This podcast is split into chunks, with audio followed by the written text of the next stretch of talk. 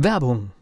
Was passiert, wenn der Chef oder die Chefin eine Auszeit nimmt und die Angestellten auf sich allein gestellt sind? Christian Pukelsheim und Michael Habekorst beschreiben in ihrem Buch Radikal weg die Herausforderungen für Unternehmer und Mitarbeiter, welche Vorbereitung notwendig ist und worauf unbedingt zu achten ist bei einer Auszeit. Radikal weg, wenn der Chef ein Jahr Auszeit nimmt und das Unternehmen dennoch funktioniert. Erschienen im Mentoren Media Verlag www.mentoren-verlag.de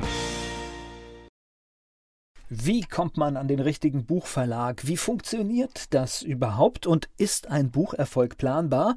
All das gibt es in dieser Podcast-Episode. In den Shownotes gibt es übrigens auch einen Link zu einem Buch von Markus Gmiksch aus dem Mentoren Media Verlag, in dem er das auch nochmal sehr ausführlich und mit klaren Worten erklärt.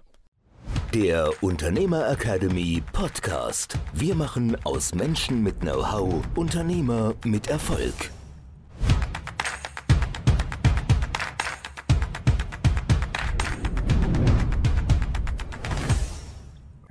Wie gesagt, mit, mit, ist ja das Prinzip Zufall. Ja, ist, es, ist, ist Erfolg planbar. Mhm. Ja.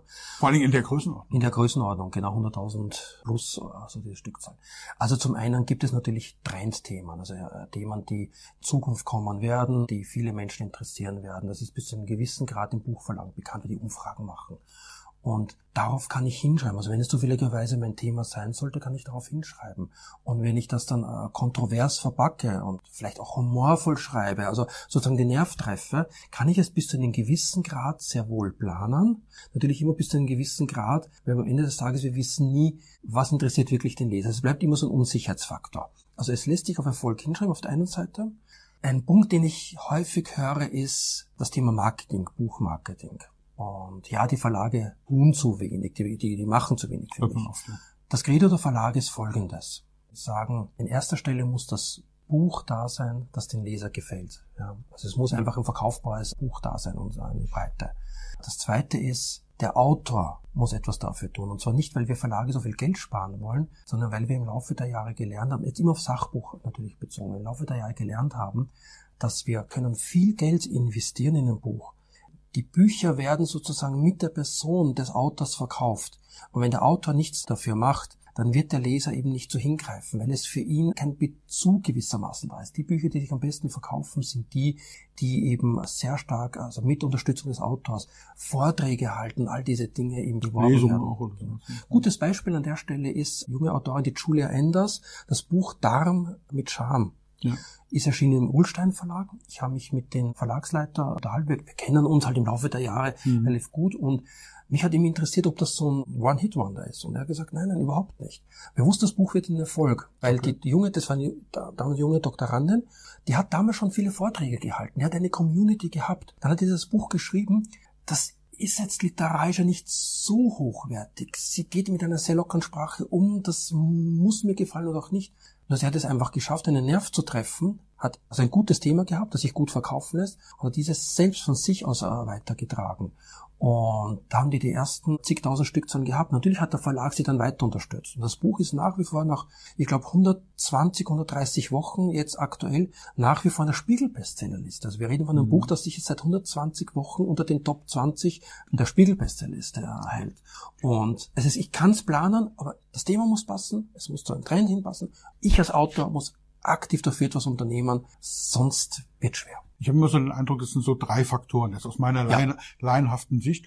Einmal jemand, der schon einigermaßen erfolgreich ist, lange auf dem Markt ist. Ja, nehmen wir Martin Limbeck als Beispiel, ja, ja, der jetzt sein, sein 600 Seiten Werk veröffentlicht hat. Ja, Standardwerk. Ist ein Standardwerk zum Thema Verkauf. Ja. Sicherlich toll geschrieben. Ja, mhm. also ich habe es jetzt nicht komplett gelesen, weil es echt umfangreich ist, aber ein tolles Buch. Ja. Naja, der, der hat natürlich schon coole Bücher gehabt, die auch einen gewissen Anteil am Markt hatten, weil er da, wovor er so, so bekannt war, auch viel provoziert hat. Ja. ja ganz bewusst ja, ja, provoziert, ja, polarisiert, polarisiert, polarisiert, aber eben auch provoziert tatsächlich. Ja. So, äh, er war ja bekannt als Hardseller. Ja. Das hat sich ja ein bisschen verändert im Laufe der Zeit.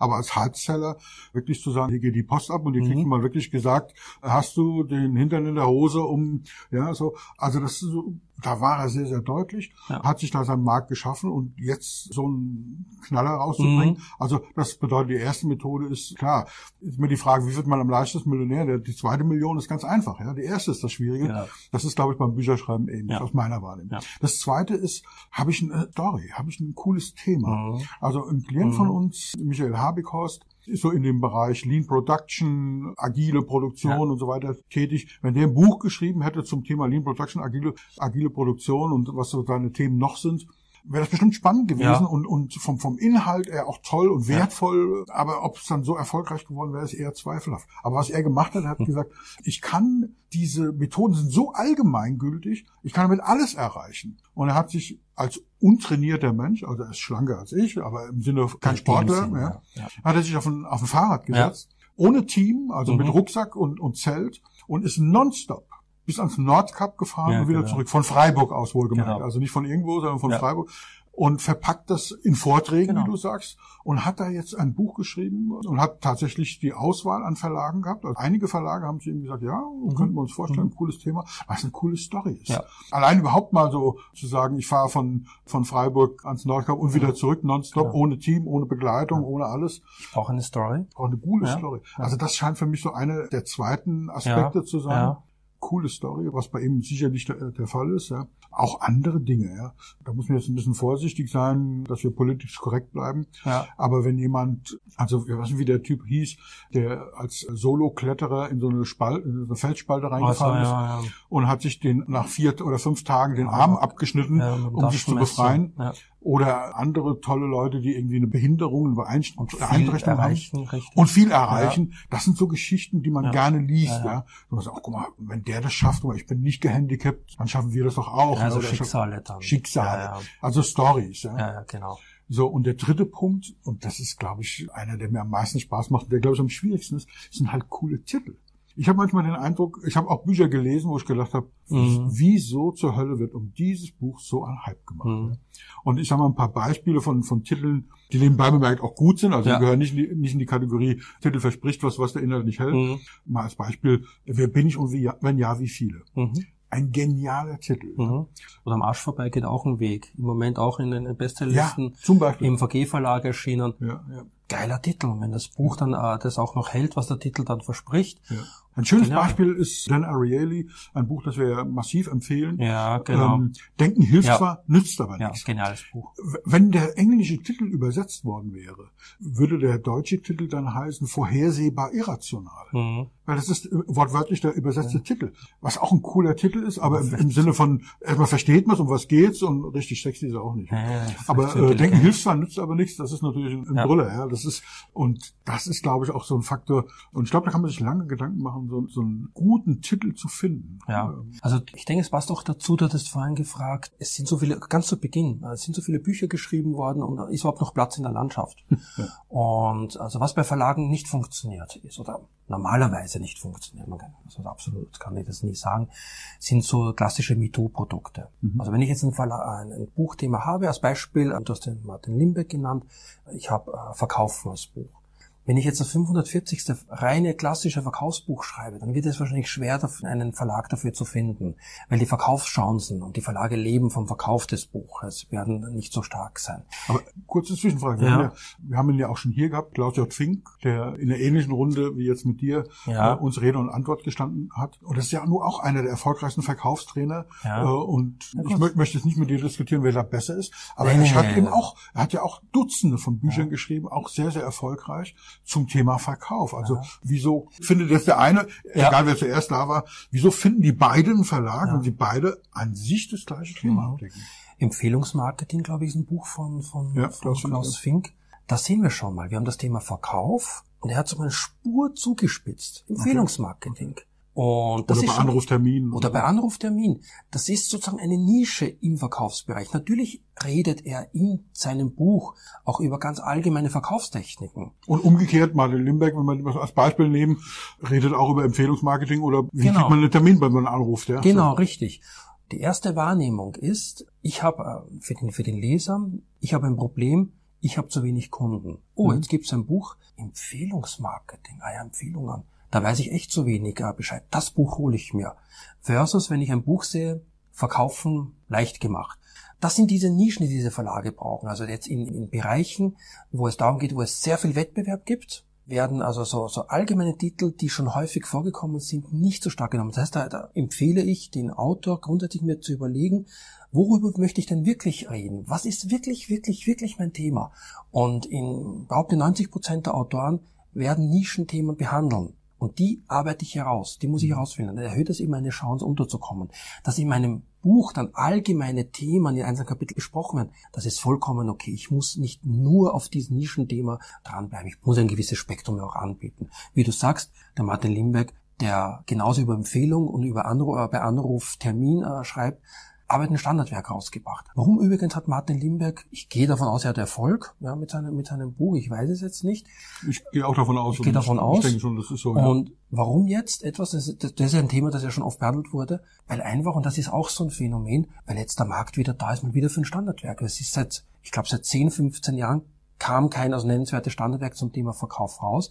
Das sind so eine Sausen, die immer wieder passieren. Jetzt ist der Markt wieder reif für ein Standardwerk ich glaube Gabal war es, hat zugegriffen, dann bekommen wir das wieder. Das sind so Sonderformen. Das muss man sich dann individuell anschauen, ob das funktioniert. Also was ja ein, ein wunderschönes Beispiel ist zu dieser Nischenbildung mhm. und Spezialisierung, ist unser lieber Professor Seiwert ja, der Zeitmanagement-Papst. Ja. ja. Und er hat sicherlich ein großes Fachwissen, was das Thema Zeitmanagement äh, angeht. Ich finde es unglaublich faszinierend, wie dieses System funktioniert. Ja. Er positioniert sich und hat uns mal erzählt in einem Workshop, fand ich total faszinierend, dass er wirklich Klinken geputzt hat, also fast so ähnlich wie, wie Walt Disney von, von Bank mm, zu Bank gelaufen ist, mhm. ist er von Verlag zu Verlag ja. äh, gelaufen, oh um den ersten Verlag zu bekommen. Mhm. Ja und hat ihn auch nur bekommen, weil er die erste Auflage komplett gekauft hat. Ja. Übrigens ein wunderschöner Spruch in dem Zusammenhang, den ich mein ganzes Leben lang nie vergessen werde. Schöne Grüße an lieber Herr Professor Seibert. Die, dieser Spruch zu sagen, wenn du die Garage voll Bücher stehen hast, dann fällt dir ein, wie du so vermarktest. genau, genau. Also das ist so, so eine schöne Geschichte. Aber er schreibt eben dieses allgemeine Buch über Zeitmanagement. Ja das sehr umfassend, was ein Standardwerk ist. Ja. Und dann kommen Dinge, und das klingt jetzt ein bisschen böse, so hat er es nicht gemacht, aber dann schreibt er halt äh, Zeitmanagement für Bäcker, Zeitmanagement ja, für Metzger, ja. Zeitmanagement für Autoschlosser, Zeitmanagement für Speaker, Zeitmanagement für Trainer, Zeitmanagement für Coach. Das ist jetzt sehr böse, hat er das nicht gemacht, aber das ist natürlich dann nochmal, was du gesagt hast, die Grundlagen sind immer gleich, aber natürlich hat ein Bäcker, der morgens um sechs aufsteht, andere Themen äh, und andere Vorgaben, wie jemand, der als Selbstständiger arbeitet und so. Also das kann man natürlich auch machen. Da verarbeitet sein Thema dann entsprechend und, und genau richtig. Was bei ihm faszinierend ist, um seiner Ehre zu gereichen, er kriegt natürlich nach so vielen Jahren hin, hat so eine Kompetenz aufgebaut, dass er dann ein Buch rausbringen kann, wo er sagt, das, was ich die letzten 30 Jahre geschrieben habe, ist alles Quatsch. Ja, ja, genau. Ja, ausgetickt heißt das Buch, ja, und sagt, also die, ich habe auch dazu gelernt, mhm. Zeitmanagement funktioniert ganz anders. Das ja. schaffe ich als richtiger Experte, kann ich das machen. Und das ist er also ohne, ohne Frage. Und, und er hat auch, äh, muss man auch dazu sagen, er hat auch sehr, sehr viele Stückzahlen davon verkauft. Absolut. Also der Erfolg weltweit, absolut, auch, auch in unterschiedlichen recht, ja. Sprachen, ganz, ja, ganz toll. Ja. Also, also irgendwas macht er da schon richtig. Ja. Absolut. Also meine Empfehlung an in erster Linie Erstlingsautoren. Also ich mhm. habe jetzt noch kein Buch geschrieben, ich bin Unternehmer, ich habe eine Expertise in einem Bereich, ich bin in einem Bereich äh, ganz besonders gut, möchte davon erzählen, möchte äh, vielen Menschen davon berichten. Und dann habe ich auch eine Story, wie du sagst, ich bin ja vollkommen bei dir ich muss mal wissen, wovon ich rede. Ja, ich muss ein Experte oder Know-how haben. Dann brauche ich irgendwie eine Story.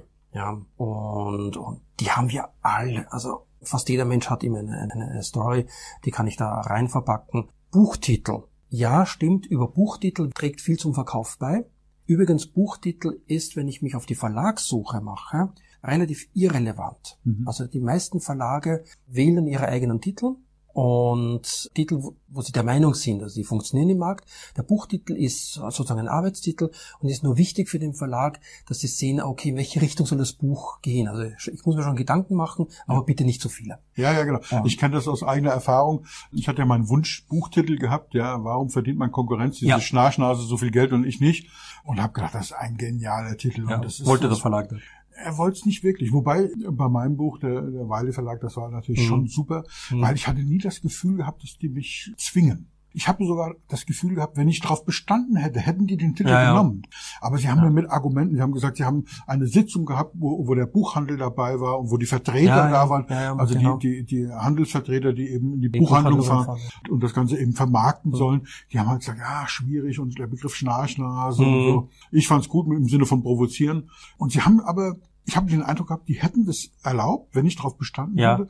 Und es gab coole äh, Vorschläge, Mhm. äh, die mir alle nicht gefallen haben. Und dann haben wir uns in einem tollen Dialog äh, Mhm. angenähert und haben dann diesen, das war dann die Frage, 90, 95 Prozent meiner Klienten haben die gleiche Frage, nämlich wie komme ich an Kunden, wo sind meine Kunden? Wo sind meine Kunden? Und- genau. und- und so ist der Buchtitel dann. Und, und äh, so sind wir darauf gekommen. Ja.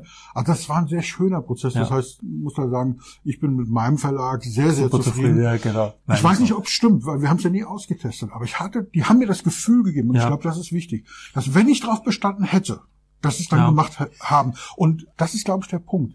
Wenn ich das nicht gehabt hätte, Mhm. kann sein, dass ich meinen Stutzkopf durchgesetzt hätte und das dann durchgedrückt hätte. Und so sage ich, okay, die würden es ja machen, die würden es ja darstellen und den Titel nehmen. Ja. Wenn die mir jetzt empfehlen, anderen zu nehmen, dann hat das einen Grund. Hat das einen Grund, ja. Die haben Erfahrung. Mein erstes Solobuch, also alleine, Ja. sonst immer nur mit Ja, Co- ja, ja. Co-Autoren oder als Herausgeber mit, mit einigen anderen. Autoren.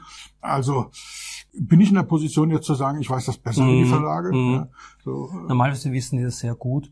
Und es gibt andere Verlage, so weil ist da auch, auch echt nett einfach, also echt äh, sehr autorenorientiert. Die gehen eben in diesen Dialog rein. So kenne ich das auch. ja, schöne Grüße an den Weile Verlag. Das hat, Ja, wirklich, das hat wirklich Spaß gemacht und für mich als Autor, der jetzt keine riesen Erfahrung damit gebracht hat, war das sehr angenehm. Und ich kann dir sagen, es gibt dann ganz andere Verlage, die sich dann, die da, sich da nicht reinreden lassen. Also ganz stark, also große Publikumsverlage. Die Mhm. Und da muss man als Autor Das natürlich- muss man akzeptieren. Das muss, das muss man Ja. akzeptieren, das muss man Auch das wissen. Buchcover. Es gibt viele Verlage, lasse ich mir Buchcover nicht reinreden. Und dann gibt es eben Verlage, ich glaube, dazu zählt auch tendenziell Wiley, die Vorschläge unterbreiten und den, den Autor, oder? Weiß nicht, ob du die Wir haben, wir, auch nein, gemacht wir haben es gemeinsam gemacht. in den Also, Dialog. äh, Mir, haben genau. die, mir haben die Vorschläge Genau. Eigentlich gar nicht gefallen. Mhm. Und es war genau dieselbe Diskussion. Also was ist Diskussion? Das war eine konstruktive Herangehensweise, Mhm. dass ich dann ein paar Vorschläge gemacht habe, wo die dann gesagt haben, ja, so nicht. Und am Ende des Tages war es ein Vorschlag, den, wo wir ein Bild genommen haben und dann aber eine andere Ausschnittsvergrößerung. Und ich kriege auch immer wieder gesagt von Lesern, das passt, das Bild, Passt perfekt, gut. ja, es Mhm. passt gut. Mhm. Und es ist gemeinschaftlich erarbeitet Genau. worden. Ja. Und da gibt's auch ganz andere Verlage, also Mhm. die das nicht mitmachen. Also gibt's solche und solche. Vielleicht schauen wir uns doch mal die Frage äh, oder über, schauen wir uns mal den Punkt an, wann macht es überhaupt einen Sinn, einen Verlag äh, zu suchen? Und wann macht es Sinn, vielleicht das Self-Publishing, also ein Eigenverlag, Selbstbücher rauszubringen? Auch das kann ja durchaus eine Frage sein, die mich als Unternehmer interessiert oder äh, entscheidungskritische Frage sein, wie möchte ich das Buch überhaupt auf, auf den Markt bringen? Ist das Ja. okay? Ja, aber bevor wir da Ja, hinkommen, ja. da ist erstmal die erste Frage, was muss ich überhaupt machen? Für mich die, Mhm. das Wichtigste mit einem Verlag, weil ich glaube, das ist viel, viel schwieriger. Self-Publishing, da kannst du ein paar Worte dazu sagen, Ja. aber das kann im Prinzip, Das kann wenn einer jeder, eine Maus ja. bedienen kann, kann das jeder sozusagen. Genau. Ähm, aber was mich nochmal zu unserem jetzigen Themenblock interessiert, du hast auch eben das Wort Unternehmer wieder in den, in Ja. den Mund genommen, hast gesagt, Ja. wenn ich als Unternehmer ein Buch schreiben will, ist es denn so, in diesem Sach- und Fachbuchbereich, dass jeder unter, also jeder ein Buch schreiben kann und, und auch vielleicht sogar sollte? Ja, Oder gibt's da, gibt's da Bereiche, wo man sagt, oh nee, das ist jetzt, äh, weil, ich sag mal ein Beispiel, wir haben ja unter diesem, ist unter unseren Fachbegriffen, das sind ja die meisten der Zuseher hier, das sind halt Know-how-Unternehmer, das sind aber auch, also Know-how-Unternehmer ist ja sehr vielfältig. Das sind andere Berater, das sind Ingenieure, Ja. das sind Trainer, das Ja. sind Coaches, das sind Makler, das sind Heilpraktiker. Das, die Bandbreite ist ja sehr, sehr groß, ja. Physiotherapeuten, also alles, alles Ja. Mögliche, die Know-how verkaufen. Kann jetzt eine Heilpraktikerin, ein Makler, Auf jeden Fall. dass es ein Trainer Ja. kann, ist klar, ja. Ja, Äh, Dass es ein Coach kann, vielleicht schon nicht mehr so. Aber kann jetzt jemand, der wirklich sein Know-how verkauft, egal in welchem Bereich, ein Ingenieur, kann der ein Buch schreiben? Gerade beim, bei, bei einem Ingenieur, wo es ja technisch-mathematisch zugeht, was schreibt der dann? Also, Ja, ja, also ich denke, dass es zu den meisten Themen, vielleicht gibt es irgendein Thema, wo es nicht passt, aber ich sage jetzt mal grundsätzlich, zu den meisten Themen, die sind es wert, eben erzählt zu werden, weil einfach dafür ein Markt vorhanden ist, also eine Leserschaft, die, die wissen will, äh, wie es funktioniert. So wird der Masseur, äh, natürlich der erste Gedanke bei einem Masseur äh, ist, Massagetechnik zu vermitteln. Ja gut, am Rücken kann ich mich selbst schwer massieren, dann werde ich mir kein Buch kaufen. Aber wenn ich jetzt um die Ecke denke, wenn ich mir jetzt überlege, okay, was kann denn der Masseur noch vermitteln? Der Masseur kann vielleicht vermitteln Themen wie, wie bewege ich mich oder wie muss ich ein Leben führen, damit ich mich schlicht einfach wohlfühle oder, oder beweglicher werde und so weiter. beweglicher werden oder, oder, oder bestimmte Dinge Oder trainieren. schmerzfrei Ja. werde. Ja, ja, genau. Und Das ist ein Buchthema, das könnte wahnsinnig viele Menschen oder wird wahnsinnig viele Menschen interessieren. Das heißt, wenn ich so um die Ecke denke, und ich glaube, der, der erste Weg dahin ist, dass ich mir überlege, womit stifte ich Nutzen? Und zwar bei meiner Zielgruppe, die ich erreichen möchte. Und wie kann ich dann, nächster Schritt, wie kann ich diesen Nutzen in ein Buch verpacken? Und bei mir ist es sehr häufig, dass eben Auftraggeber oder künftige Auftraggeber dann zu mir kommen und sagen, du pass auf, ich habe diese und jene Idee, wird denn das was auf dem Markt? Kann ich dann da ein Buch veröffentlichen? Das gehört ja zu meiner Dienstleistung dazu, vorne dran, ja. genau in diesen Prozess einzusteigen, weil aufgrund meiner circa zehnjährigen Erfahrung ist es ja inzwischen jetzt schon, weiß ich ja sehr gut, wie Verlage ticken ja. und wie auch der Markt tickt. Du kriegst eine Ahnung, wenn du da ständiger drin steckst, kriegst du eine Ahnung. Und, und das heißt, ich kann äh, sehr schnell äh, Antwort drauf geben, hat so ein Buch im Markt eine Chance. Häufig ist das der Fall, ja.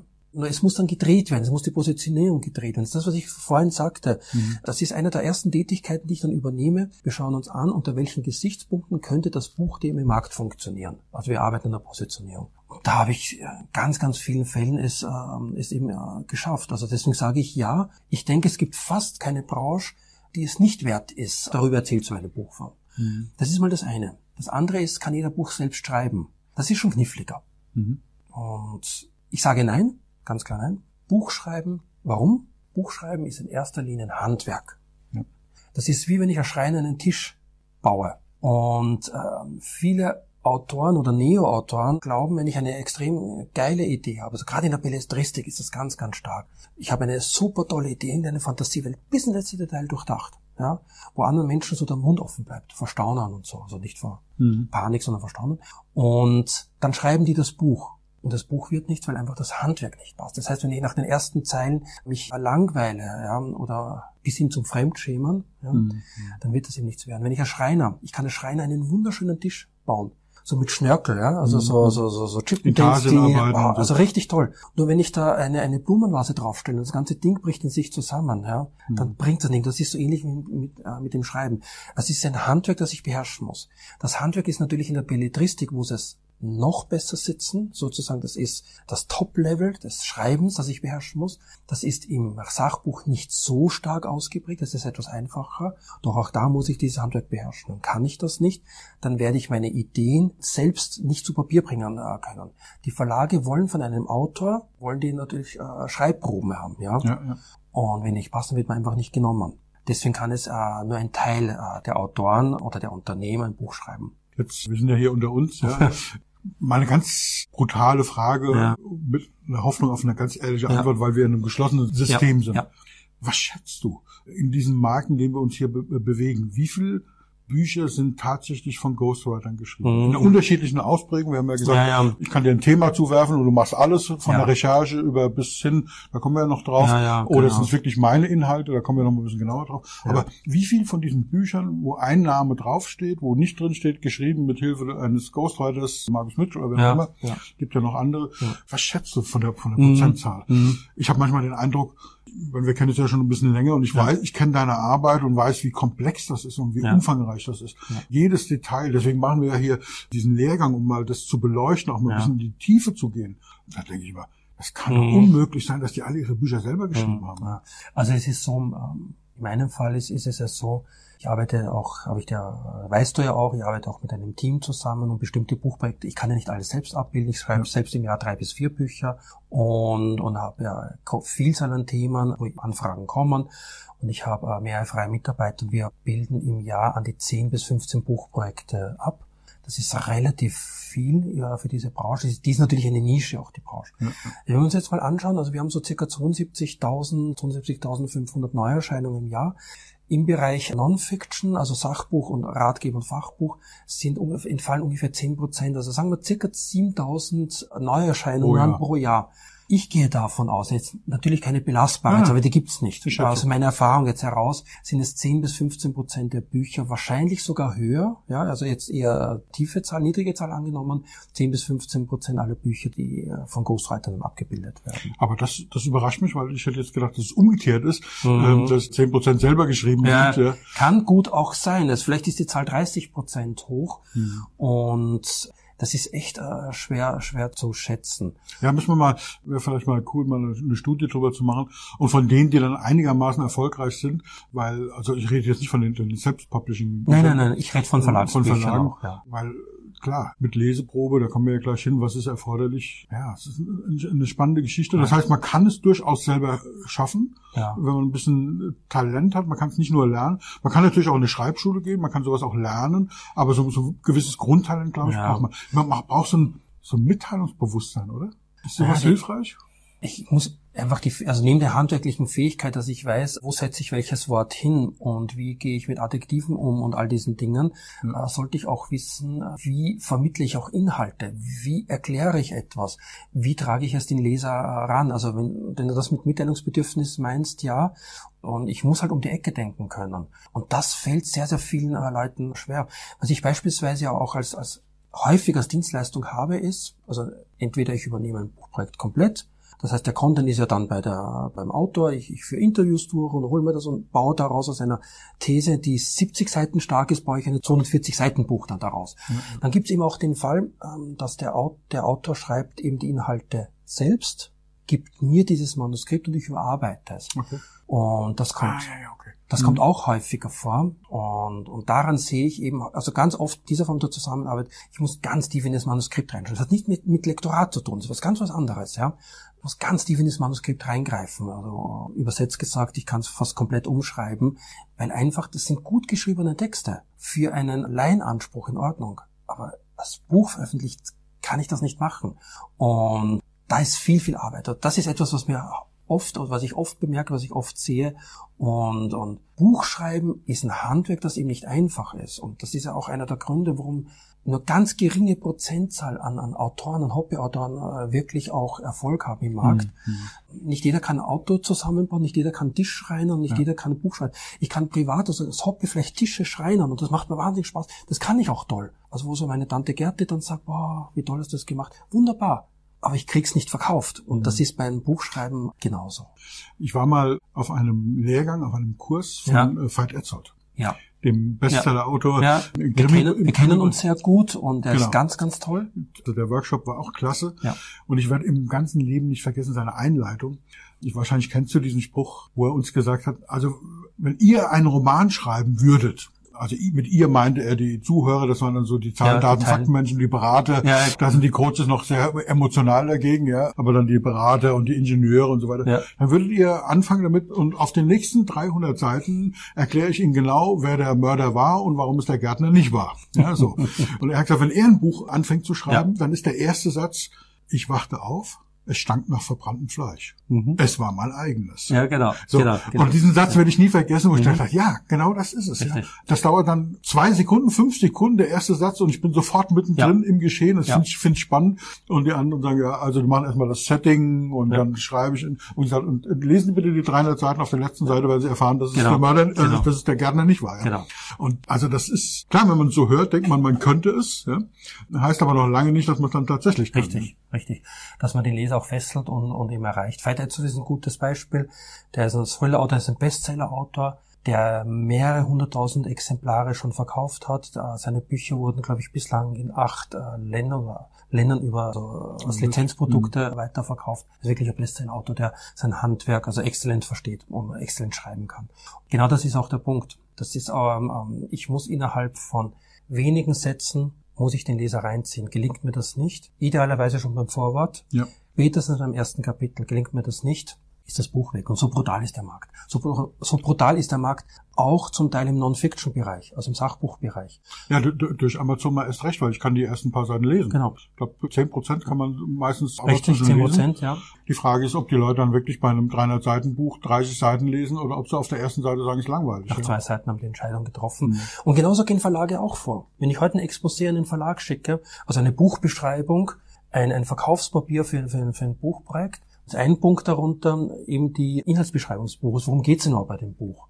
Und wenn ich es da nicht schaffe, als Kurzpräsentation innerhalb von drei bis fünf Sätzen das Buchthema zu beschreiben, bin ich unten durch. Mhm. Der Verlagsmitarbeiter, wer auch immer äh, sich das äh, Exposé dann ansieht, also entweder ist es der Lektor oder der Programmleiter oder der Verlagsleiter, je nachdem, der schaut sich hier diese drei bis fünf Sätze an, er greift in das Thema, findet es interessant, dann liest er weiter, findet er es nicht interessant, wandert das in, in, in, in Runde, also wird es, äh, wird es, wird es abgelehnt. Und, und so funktioniert der Buchmarkt. Und warum funktioniert das so?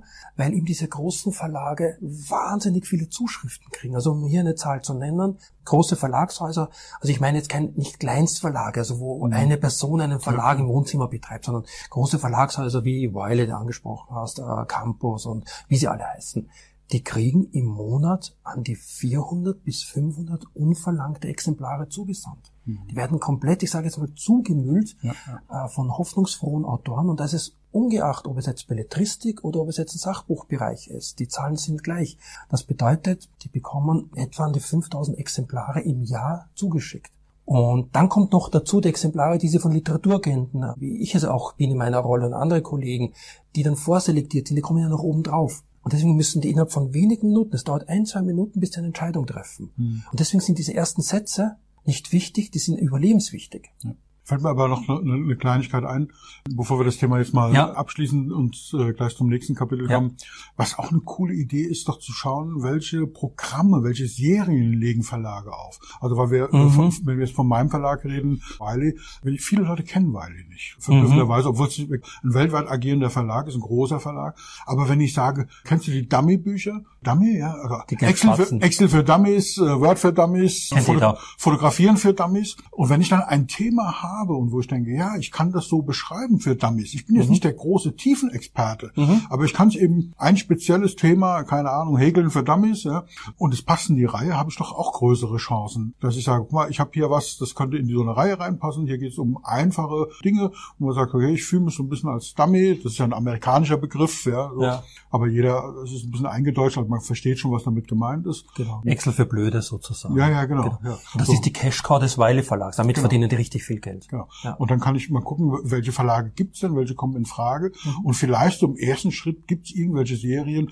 Ein anderes Beispiel ist von Gabal, ist das, glaube ich, diese 30 Minuten. 30 Minuten zum Beispiel. 30 Minuten Ratgeber. Also, ja. dass ich sage, ich habe hier ein Thema, das ich so runterbrechen kann, dass man das in 30 genau. Minuten mit ein paar Tipps und ja. ein paar Highlights ja. so darstellen kann, dass ich einen Überblick habe. Ich will jetzt nicht ein Verkaufsbuch mit 600 Seiten lesen, genau. sondern ich will das in 30 Minuten. Genau. einfach mal so ein Überblick. Ja. Da kann man, glaube ich, auch ganz, ganz viel machen. Ja, genau. Es gibt den Hoffe Verlag, der hat die Kompaktreihe, das sind so, so, so braun, ja, dunkelrote ja. Bücher.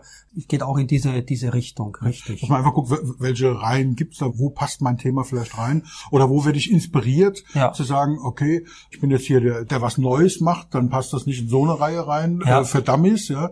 Also das, was wir machen, mein Thema hätte nicht in die Reihe Dummies reingepasst, ja, weil es einfach viel zu komplex ist. Dass man einfach guckt und sich dann inspirieren lässt. So ja, genau, dass man da schaut, wo passt mein, mein Buchthema eben rein, beziehungsweise dass ich mir auch Verlage an, an, ansehe, was legen die denn für Themen auf? Also welche, einfach ins eigene Bücherregal mal schauen. Also ich denke, jeder ja, von ja, uns genau. hat eben, eben Sachbücher und die Sachbücher, äh, die ich jetzt gerne äh, lese, Themen, welchen Verlagen werden die denn veröffentlicht? Und das ist dann eben Campus oder der CH Beck oder, oder Hansa Verlag und so weiter. Und diese mhm. Verlage, mhm. auf, auf deren Webseite gehe ich dann mal und schaue mir an, welche Programme haben die denn? Und könnte da mein äh, Buch reinpassen. Und dann habe ich schon mal so ein erstes Selektionskriterium, dass ich sehe, okay, wo könnte ich tendenziell äh, unterkommen? Und bitte immer nur die Verlage anschreiben, die auch mein Buch möglicherweise auch, auch aufnehmen könnten. Also ein Kinderbuchverlag mhm. Ravensburger brauche ich nicht anschreiben, wenn ich äh, Führungsstrategie bin, als, ja. als, als, als Beispiel. Wobei bei manchen Führungskräften äh, scheint es ja, mir doch passen wiederum, ja, Aber genau. ich, wir wissen natürlich, was du meinst. Okay, also lass uns das Kapitel mal, mal abschließen. Ja. Wir sehen uns im nächsten Kapitel ja. und mein Wunsch wäre, dass wir, bevor wir auf das Thema Verlag kommen, mhm. vielleicht nochmal dieses spannende Thema, was ist eigentlich ein Exposé, wie komme okay. ich da hin, okay. was muss da drin sein, mhm. um mit diesem Vorurteil aufzuhören, aufzuräumen, ich gebe da mein, mein fertiges Buch ab. Mhm. Ja. Und äh, ja, wir sehen uns im nächsten Teil. Der Unternehmer Academy Podcast. Wir machen aus Menschen mit Know-how Unternehmer mit Erfolg. Werbung. Was passiert, wenn der Chef oder die Chefin eine Auszeit nimmt und die Angestellten auf sich allein gestellt sind? Christian Pukelsheim und Michael Habekorst beschreiben in ihrem Buch Radikal weg die Herausforderungen für Unternehmer und Mitarbeiter, welche Vorbereitung notwendig ist und worauf unbedingt zu achten ist bei einer Auszeit. Radikal weg, wenn der Chef ein Jahr Auszeit nimmt und das Unternehmen dennoch funktioniert. Erschienen im Mentoren Media Verlag www.mentoren-verlag.de